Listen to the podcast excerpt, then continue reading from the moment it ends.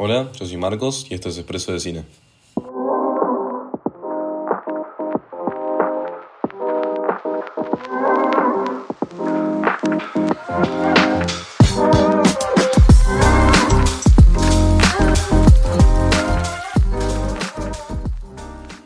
Bueno, hoy quería hablar de Pinocho, de Guillermo del Toro, que es una peli que salió hace bastante poquito y estuvo circulando en bastantes festivales, medio por, por todo el mundo. Y sé que vino hace poco al Festival de Mar del Plata, acá que es conocido en, en Buenos Aires, en realidad en toda Latinoamérica. Pero nada, la vi el otro día en Netflix, pues salió en streaming. O sea, estuvo circulando en festivales, pero salió en Netflix creo que esta semana. Y la verdad que me gustó bastante y me dieron ganas de, de hablar un poco sobre la peli y que me, que me haya gustado, básicamente. Es una peli que la dirige Guillermo del Toro, como lo dice el título de la peli. Veo que él estampa su propia película como diciendo mi Pinocho es distinta porque la dirijo yo, Guillermo del Toro. Literal, es como que la película se llama así, básicamente se llama Pinocho por Guillermo del Toro. Y Guillermo del Toro es muy conocido, es un director mexicano que, bueno, en realidad hace películas en inglés, pero es un director mexicano que dirigió eh, Shape of the Water, dirigió El laberinto del fauno, Pacific Rim, creo que la segunda de Hellboy. Yo, la verdad, voy a ser sincero, yo no vi nada de Guillermo del Toro, como todavía estoy descubriendo un poco eh, el cine y, lo, y los, los, directores prominentes que tiene. Eh, de Guillermo del Toro es alguien que tengo ahí muy presente, que no, no vi nada. Pero bueno, dije, ¿por qué no voy a ver Pinocho? Que pinta bastante bien y las críticas la estaban avalando mal. Entonces dije, bueno, listo, épico, la veo. Este, es una peli que en los festivales estuvo yendo bastante bien. Ganó un par de premios en festivales, todo. Y, y, escuché cosas muy buenas, la verdad. Como que no quería. Entré a la película sin saber bastante, o sea, sin saber casi nada. No había visto el trailer, nada, tipo, ni el póster, o sea, la, la agarré, la enganché. Estaba buscando Netflix y dije, la, pongo. Pero como que entré muy expectante, ni idea. Como no había leído absolutamente ninguna crítica, nada. Y la verdad que me encantó. Y me encantó por una cosa en particular. Porque es muy distinta a las otras Pinocho, básicamente. En un año donde salió la, el remake de live action de Pinocho de Disney, que la dirige Robert Zemeckis, que fue un desastre, un desastre de peli. Que venga esta, esta película de, Guillermo del Toro como reivindica un poco el personaje y, y muestra lo, lo interesante que puede ser una historia si está bien contada y si no tiene un estudio entero atrás de la producción. Y Guillermo del Toro mostró esto, pero de 10. O sea, es una película que no sé si me parece tipo de mis películas preferidas del año, pero sí me parece que daba para destacar y daba, daba para un podcast, la verdad, porque eh, quería como motivarlos a ustedes, el que esté escuchando, como a ver la película, porque literalmente está en Netflix, o sea, que casi todos básicamente van a poder ver la peli. Pero bueno, quería empezar básicamente diciendo por qué es distinta de las otras pelis que hay de Pinocho. Porque hay un montón, yo vi pocas, pero, o sea, hay un montón de interacciones, de un montón de representaciones, porque pensar que es un personaje viejísimo, o sea, antes hay muchas pelis que, que lo representan distinto a Pinocho. Pero esta juega con tres cosas. No, perdón, cuatro. Cuatro elementos en particular que la hacen distinta de las otras versiones que ya hubo. Y estas cosas son, primero que la película está situada en una época fascista italiana. La otra es que es un musical. La otra es que hay cambios estructurales en la historia. Y el otro elemento que quería hablar es que se crea una estética muy, muy palpable y muy única. El primer elemento, que está situada en una época fascista italiana, creo que ya cambia un montón de todo y está un poco atado a los otros elementos, creo que, creo que resume todos los otros elementos.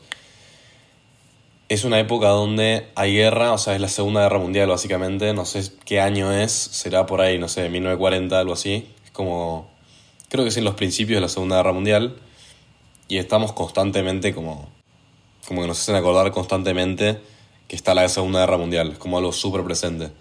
No quiero spoiler la peli, esto va a ser sin spoilers, pero porque hay personajes que aparecen y, no, o sea, no quiero spoilear nada, pero todo el tiempo estamos con, como, bombardeados todo el tiempo con que es la Segunda Guerra Mundial y Italia es básicamente un quilombo, es todo un desastre.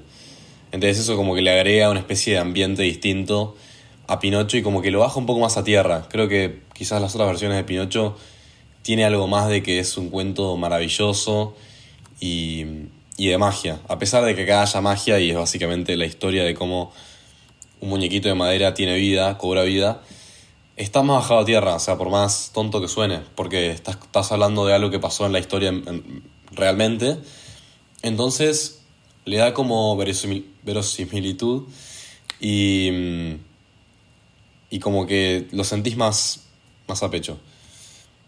Em, más de la mano con esto que estaba diciendo que está más humanizado todo, tenés la guerra y también como muy presente la religión, como es súper presente todo el tiempo eh, Jesús y el catolicismo, o sea, el fascismo italiano como que tenía algo muy de fanatismo religioso también, a pesar de tener fanatismo militar con, con el nazismo y corrientes así sociales muy fuertes, como que la religión está muy muy presente y está todo el tiempo muy muy marcado esto. Tampoco quiero spoilear la peli, pero recién leí un análisis donde, donde decían, ¿no? Como que Pinocho es como una especie de alusión a Jesús. O sea, y eso no tiene nada que ver en realidad con, con cuánto alguien disfruta la película. O sea, no, es que va.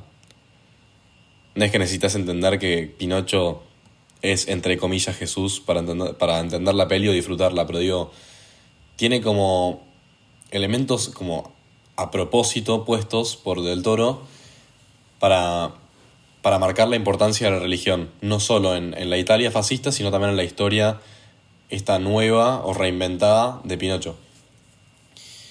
Em, eso por un lado. El segundo elemento que he dicho es que es un musical. Esto está buenísimo. Siento que si no hubiese sido un musical, la peli quizás hubiese sido un poco lenta, como... el musical le da como... así como momentos de respiro a los personajes y a nosotros como espectadores, como son momentos de, no sé, escuchás una canción y no sé, se siente, o sea, se cambia bastante el ritmo de la, de la película. Son momentos literalmente donde uno respira. Yo lo veo momentos de pausa y como de, uff, como relajación, tipo, acá para la historia y después sigue. Y no son muchas las canciones que se cantan, no es tan musical. Yo entré a la película básicamente sabiendo que era una nueva versión de Pinocho y que era un musical. Y esperaba muchas más canciones, como mucho más cantado, quizás como más apuntado a, un público más, más chico, porque Pinocho es como una, una peli de chicos. aclaro, aclaro, paréntesis, aclaro que no sé si es una película muy de chicos. Es como. No sé si es oscura. Es, es oscura, pero es linda la peli, como. Pero nada, quería decirlo nada más. Cierro, cierro paréntesis. No tiene muchas canciones la, la peli, pero siempre vienen bien, como que son buenas canciones, eh, muy pegadizas, están buenas. Así que eso para mí vino bien como para también darle un giro nuevo a la historia que ya, que ya conocemos. Después, el tercer elemento que he dicho es cambios estructurales en la historia. Que sí, o sea, no sería una nueva versión de Pinocho, sino si la historia no fuese distinta. Tiene como cosas agregadas y cambiadas, como... Tampoco quiero spoilear nada, pero en vez de que pase tal cosa en tal lugar, en la típica historia de Pinocho, como que cambia el setting, cambian... Hay nuevos personajes que vienen re bien. Me encantaron los personajes agregados, como no, vienen de más y no, no son tipo un divague creo que acompañan y, y le agregan algo más de emotividad a la película. hay como mucho más de padre e hijo, no solamente en, en Gepetto y en Pinocho, Gepetto sería el, el, que le dio la vida a Pinocho, ¿no? Sino también en otros personajes, pero también de nuevo, no, no quiero spoilear nada. Eh, pasa con otros personajes y, y la verdad está muy bueno, está muy bueno como, como está planteado. Eh, y lo último que había dicho es la creación de una estética, que medio también va de la mano con estas tres, estas cuatro. Como que visualmente es distinta. Quizá la palabra que estoy buscando es sucia, como... Además de que es stop motion, cosa que no mencioné, me acabo de dar cuenta no lo mencioné, creo que lo di como por hecho. Otro elemento, digamos, que, que le hace una variable de las otras historias de Pinocho es que es stop motion. Y le da como algo más de suciedad y más como de naturalismo. De, de oscuridad, tonos oscuros. Se usa mucho como los colores naturales, de naturaleza, mucho marrón, mucho y mucha oscuridad, que es algo que para mí está muy bueno para contar una historia que no es tan linda en sus comienzos. O sea, la historia de Pinocho no es toda alegría y, y la peli lo transmite a eso, además de por la historia, también con la estética que crea, como que no tiene que ser todo eh, mariposas y arco iris. O sea, la historia de Pinocho es, es como medio triste quizás en su comienzo, para, para Gepetto, más, más en esta versión donde se agregan nuevos personajes, eh, que no voy a decir para el que no la vio, y no es tan fácil.